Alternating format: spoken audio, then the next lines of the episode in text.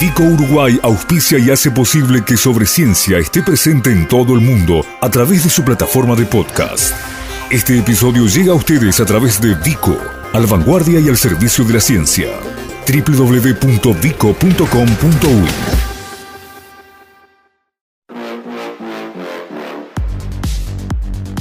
Capitales de la Ciencia. Ciclo especial de Pedesiva y sobre ciencia para conocer a los investigadores que producen conocimiento en todo el territorio. Hoy estamos poniendo en marcha un ciclo que afortunadamente pudimos implementar, lo venimos pensando junto con la gente de Pedesiva desde el año pasado, pero bueno, un poco de pandemia y todas las cosas que son de conocimiento público hicieron que demoráramos un poquito, pero nos da mucho placer empezar a partir de hoy a hablar de esto que lleva por nombre Capitales de la Ciencia y tiene como objetivo ir recorriendo el interior del país, salir de Montevideo y conocer los lugares donde se genera conocimiento científico o se aplica, o ambas cosas si se puede. Y vamos a arrancar por el departamento de Durazno. Y además de, empezar por el corazón del país, vamos a empezar también por la UTEC, por la Universidad Tecnológica, tal el, lugar donde anida la tarea de esta investigadora con la que vamos a conversar ahora, ya que, eh, bueno, muchas veces se ha señalado que la UTEC tiene todavía un puntito ahí pendiente en cuanto a la implementación justamente de la generación y la aplicación de conocimientos y tal vez quienes señalan eso, bueno, tengan eh, falta de conocimiento de algunas cosas. Así que sin más y sin prolongar esta presentación le agradecemos muchísimo estos minutos a la doctora Ángela Cabezas, profesora asociada del Laboratorio de Microbiología Ambiental y Biotecnología de la UTEC, puntualmente del ITR Centro Sur, radicado allí en Durazno. Ángela, ¿cómo estás? Buen día. Buen día, muchas gracias por la invitación. Gracias a vos por aceptar, un placer. Eh, Ángela, tú te has especializado dentro de lo que es la microbiología en algo que, mm, a ver, es importantísimo para Uruguay y que tiene que ver, por un lado, con los tratamientos de efluentes, pero además de, de su tratamiento, la posibilidad de reaprovecharlos, de generar, entre otras cosas, bueno, o bien algunos productos útiles o directamente bioenergía. Por ahí van tus líneas. Sí, sí. Bueno, en realidad eso, este, por suerte ha ido cambiando. Al principio, cuando empecé con mi carrera, era más bien tratamiento de fluentes. Hoy en día ya se intenta, dentro de este marco de economía circular, este, también obtener a partir de los efluentes y residuos este, productos. Nosotros acá estamos más bien enfocados en eh, bueno, la valorización de efluentes y residuos sólidos, sobre todo en biogás, pero este, yo también me enfoco también en la obtención de energía eléctrica en sistemas bioelectroquímicos. Claro, eso, eso lo, veía en, la información tuya y me pareció bastante novedoso para Uruguay, si bien, eh, bueno, químicamente uno puede encontrar una línea, de ahí a transformarlo en algo concreto hay, hay muchos pasos y mucho trabajo. Sí, eso surge, esa línea en realidad surge por mi doctorado que hice en Alemania, donde, donde trabajé con esos sistemas que recién se estaban comenzando a usar que son sistemas donde este, son como pilas, digamos, como mm. pilas electroquímicas, pero donde las bacterias son las que producen la energía eléctrica. Eh, y bueno, eso es una de las, de las posibilidades que también este, se pueden aprovechar los efluentes en esos sistemas para obtener energía eléctrica directamente.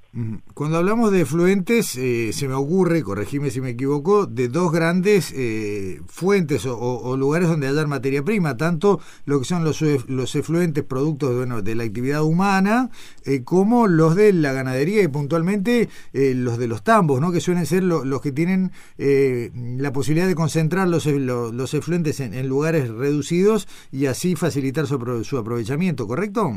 Sí, en realidad los efluentes, cualquier actividad humana eh, que, utilice agua, digamos, en su proceso la va a ensuciar esa agua y eso se transforma en un efluente. En Uruguay, este, dado que somos un país eh, agroganadero, digamos, eh, lo que trabajamos acá en UTEC es sobre todo con las agroindustrias de, de todos los tamaños.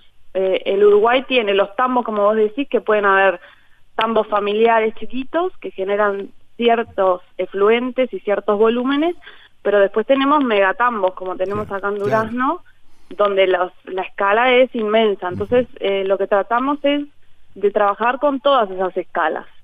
O sea, son, son problemáticas diferentes, son realidades económicas diferentes, y bueno, tratamos de, trabajar con todos. Y acá este, en Durazno, lo bueno, a mí lo que me gustó cuando me vine a, trabajar acá hace dos años más o menos, era bueno estar un poco más en contacto con la realidad del, del, interior, porque a veces en Montevideo, este, a pesar de que igual trabajamos con las industrias, estamos como en Montevideo, en nuestro laboratorio, y acá este, yo desde que estoy acá tuve la oportunidad de hacer visitas, bueno, a tambos, a megatambos, a frigoríficos, a un montón de agroindustrias que, que a veces ni sabía que existían, te digo la verdad.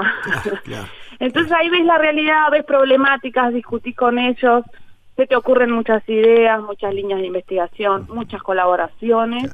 Y bueno, eso este como que te enriquece mucho más tus ideas y tus líneas de investigación. Eso está bueno. Vos hablabas recién de, las escalas, Ángela, y acá, hay, a ver, en el minuto cero partimos de que si uno lo mira sistémicamente y sobre todo en una escala ambiental, siempre se trata de un proceso mm, beneficioso y rentable en la medida de que ese fluente deja de ser un contaminante o por lo menos reduce su, su generación de contaminación y se transforma en algo aprovechable. Ahora, eh, esa ecuación no siempre termina siendo rentable, por ejemplo, para un pequeño productor, más allá de que esté mejorando el ambiente, dice, bueno, pero esto me cuesta o no, o eso ya se ha resuelto y en cualquier escala se pueden empezar a hablar de modelos que por lo menos sean costo cero.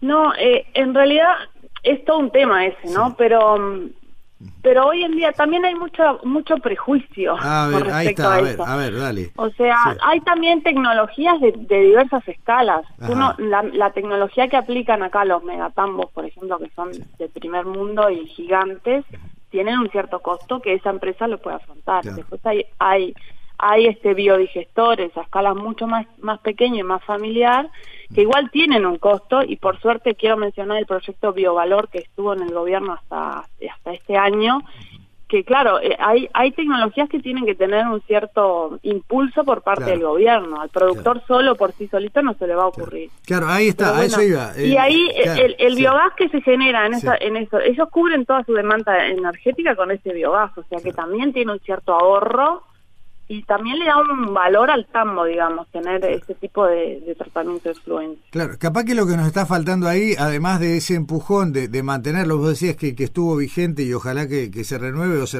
o se resignifique, pero no se pierda la posibilidad de que el Estado apoye este tipo de emprendimientos, eh, también eh, se le puede agregar, por ejemplo, un sello, ¿no? Decir, bueno, que este establecimiento, no importa su escala, está produciendo de una manera sostenible. Sí, sí, claro, eso yo creo que el Uruguay por algo surgió el proyecto Biovalor y el, el, gobierno creo que eso lo tiene bastante, este, más allá del, del gobierno que exista de turno, me parece que eso está como ya medio instalado, de que somos un país que produce alimentos sobre todo y que la calidad del alimento está muy arraigada con lo medioambiental.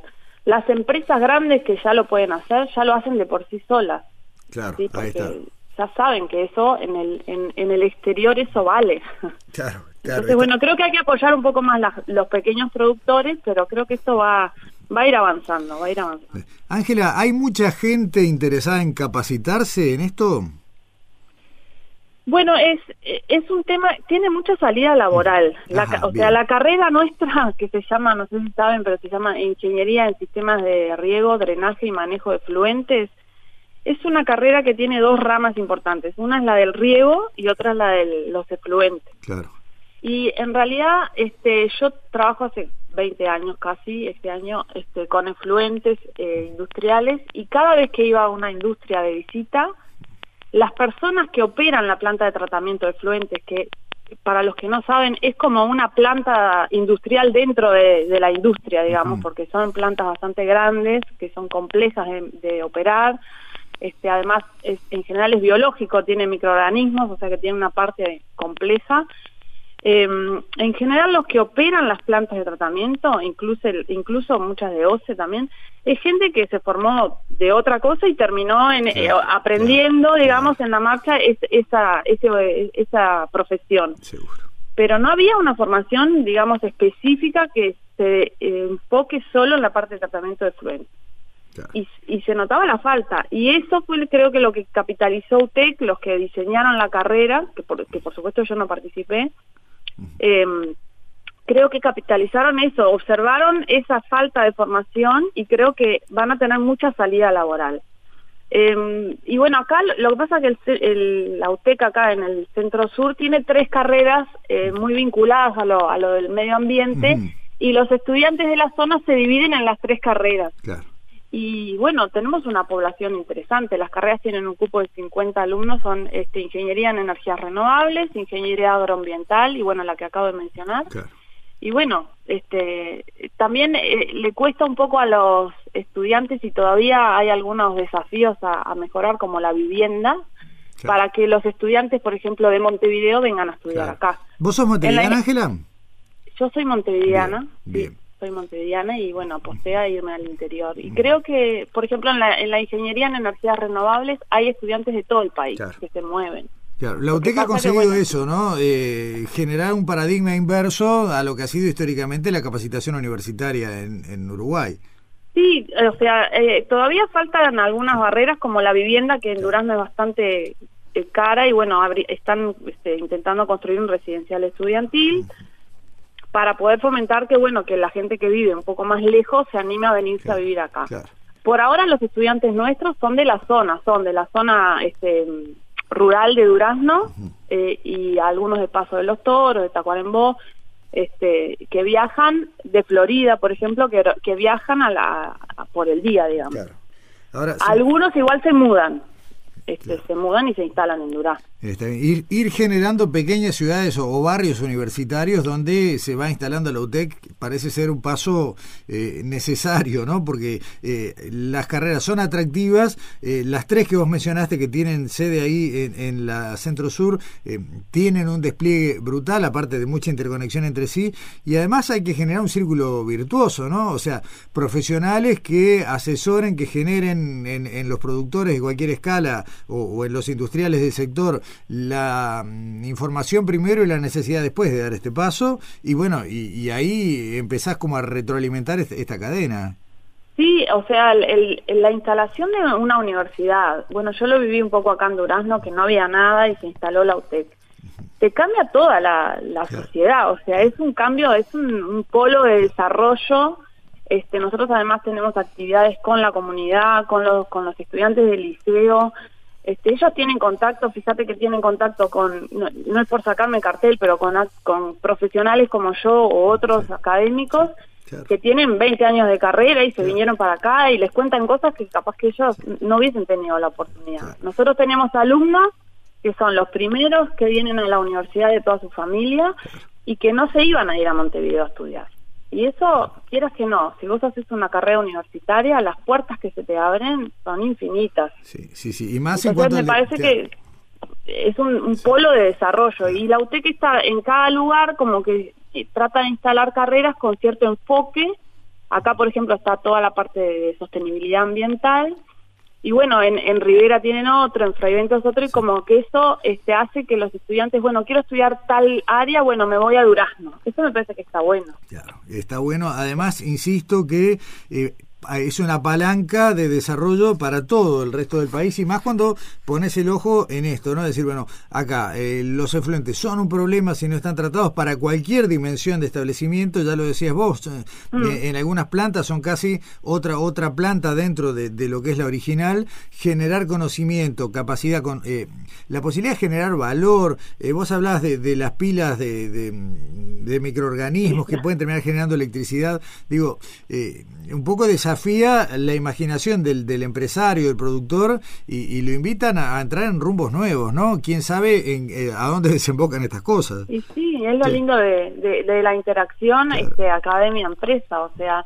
los empresarios también este, y las, las pequeñas empresas, todo, todo el movimiento de, de empresas se, se tiene que acostumbrar un poco en Uruguay que a veces cuesta a eso, apostar a la innovación, Sí. apostar a ideas nuevas, que Sí. tiene un costo financiero, pero bueno, en general, este, si sale bien, sale muy bien. Sí, sí, aparte que bueno también pensar en ese círculo que, que se puede ilustrar con tu recorrido y con el de algunos cuantos más, que decir, bueno, a partir de lo que fue eh, la- el paso por PDCIVA, la posibilidad, bueno, de, de hacer un posgrado, eh, poder volcar eso que generalmente estaba destinado a- al círculo montevideano, eh, irlo desplegando en territorio también.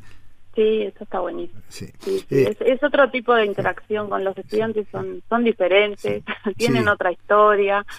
Es muy linda, la parte docente también, este, yo no estaba haciendo docencia, hace años que no hacía y la verdad que también es muy enriquecedor este, y poder brindar lo que tú decís, te sentís como que realmente estás este, de la parte que, que la universidad te dio, que Pedesiva te dio, vos lo, de cierta forma lo devolvés.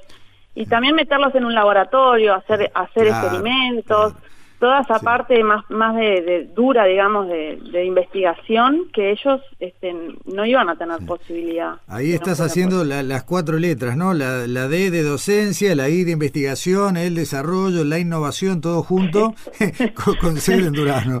Y bueno, para eso se precisan recursos, no vamos a entrar en esos temas, pero... bueno. no, no, por ahora la UTEC por suerte tiene laboratorios este, eh, con muy, eh, se están equipando, este, se está apostando a tener buenos buenos laboratorios que creo que es importante para fomentar la investigación. Está, está bueno. Sin eso es imposible. Sí, no, hemos visto hace poco, estuvimos en, en, la sede de Rivera, en la, en la Regional Norte, y la verdad es que el nivel de equipamiento, estimo que allí en Durazno, dentro de su otro rubro, será similar, equipamiento nuevo, moderno, actualizado, y que permite esto, ¿no? Capacitar bien de bien, y sobre todo después eh, generar esa interacción rápida con eh, quienes necesitan recibir esa, esa, a esos profesionales. Sí, claro, y también con otros grupos de investigación, o sea, nosotros tampoco somos los primeros que trabajamos en Efluente, quiero aclarar, hay grupos buenísimos en Montevideo con los que yo también trabajé antes y colaboro ahora también, y bueno, la idea también es compartir este, el equipamiento con todos. Los equipamientos son de, todos. Está, bueno. Ángela Cabezas, bueno, se nos voló, pero mismo el tiempo. Eh, te agradecemos muchísimo esta charla y, la seguimos. estas puertas están abiertas y, y nos encantan además recibir este tipo de, noticias, de, informaciones y, abrirnos en el territorio. Bueno, fue un gusto para mí. Igualmente. mi experiencia. un placer, hasta pronto. un placer, estar pronto. chao. chao. Nuestras vías de contacto. Correo electrónico info arroba sobreciencia.ui Facebook Sobre Ciencia Twitter arroba Sobreciencia